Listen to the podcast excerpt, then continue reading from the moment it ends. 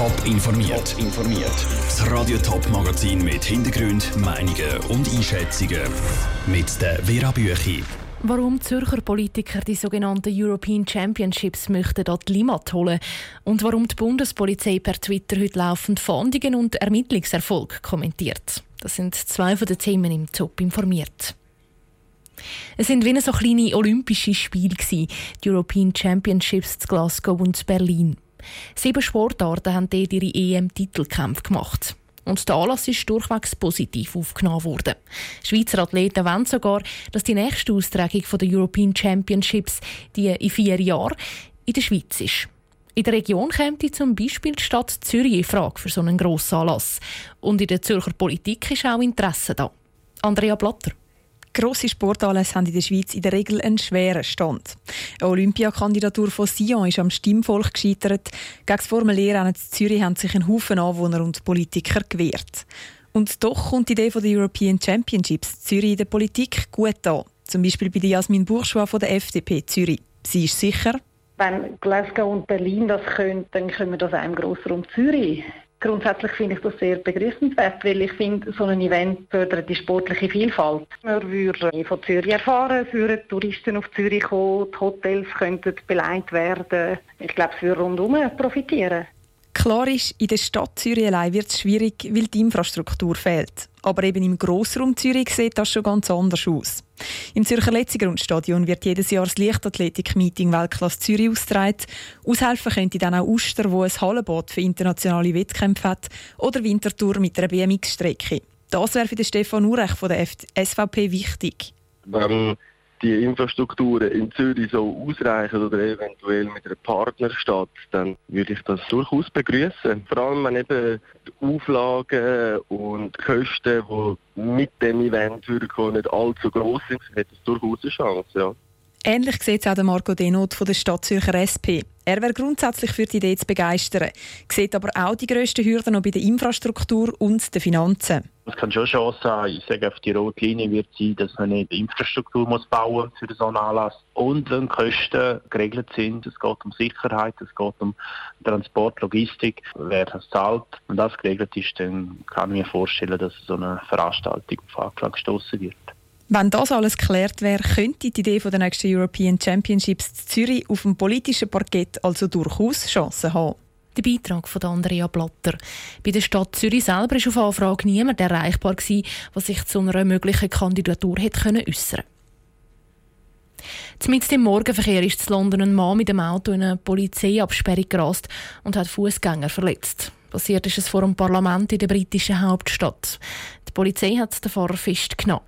Philipp Detlef, du bist vor Ort in London. Wie ist die Lage im Moment? Ja, es ist eigentlich alles noch recht unklar. Ob es ein Terroranschlag war, ist also noch völlig offen, auch wenn man als Londoner natürlich leider sofort daran denken muss. Zeugen haben hier berichtet, der Mann sei mit hoher Geschwindigkeit in eine Gruppe von Fahrradfahrern gefahren und haben auch gesagt, dass es nach Absicht aussah. Aber ich würde sagen, das muss man erstmal mit Vorsicht genießen, denn die Aufregung ist hier jetzt erstmal groß. Die gute Nachricht zumindest ist, dass nach Angaben der Polizei niemand in Lebensgefahr schwebt. Jetzt ist alles rund ums Parlament abgesperrt. Wie ist denn die Sicherheitslage ganz allgemein rund um Westminster herum? Naja, seit dem Anschlag vor einem Jahr ganz in der Nähe an der Westminsterbrücke stehen da ja mehrere Stahl- und Betonbarrieren. Wer als Tourist mal hier war, der hat das gesehen, das kann man gar nicht übersehen. Und die Wachkräfte in der Gegend, die wurden ja nach dem Vorfall im März vergangenen Jahres auch erhöht. Die Polizei ist hier sowieso immer sehr schnell. Der Mann ist ja sofort aus dem Auto gezogen und festgenommen worden. Und wenige Minuten später war alles voll mit Einsatzkräften, bewaffnete Polizisten an jeder Ecke, die hier die Innenstadt absichern. Danke Philipp Detlefs aus London. Die Antiterroreinheit der britischen Polizei ist eingeschaltet worden und ermittelt. Sie haben jeden Tag mit europäischen Ermittlern zu tun, zum Teil sogar mit dem FBI, der amerikanischen Bundespolizei. Die Leute von der Schweizer Bundespolizei FEDPOL. Aber was läuft genau bei Ihnen in der Einsatzzentrale?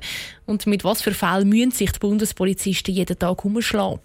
Die und mehr Fragen beantwortet das Bundesamt für Polizei in Echtzeit. Das FEDPOL twittert heute nämlich zwölf Stunden lang live aus der Einsatzzentrale. Daniel Schmucki. Ein Mädchen ist von der Schweiz im SIS als vermisst ausgeschrieben und will von Deutschland nach Zürich fliegen. Wer begleitet sie? Das ist nur ein Beispiel von Tweets, die das Bundesamt für Polizei am Vormittag abgesetzt hat. Tweets, die zeigen, mit was für Fällen die Angestellten Tag für Tag zu tun haben. Auch wenn das Beispiel relativ unspektakulär tönt, es sind alles Fälle, die gerade aktuell passieren, betont Lusanne Musliu vom Fitpol. Als Polizei tun wir einfach den operativen Alltag nicht unterbrechen. Also das, was reinkommt, wird auch gezeigt. Aber es geht auch darum, dass wir sicher nicht Ermittlungen gefördern oder aber Rückschlüsse auf einzelne Personen können ziehen Da sind wir schon auch ein bisschen vorsichtig, aber wir den operativen Alltag nicht dafür unterbrechen und es gibt auch keine gestellten Fälle. Der Grund für die zwölfstündige Twitter-Aktion ist, dass die Polizei in der Schweiz genau heute vor zehn Jahren das erste Mal mit dem Schengener Informationssystem SIS hat können arbeiten.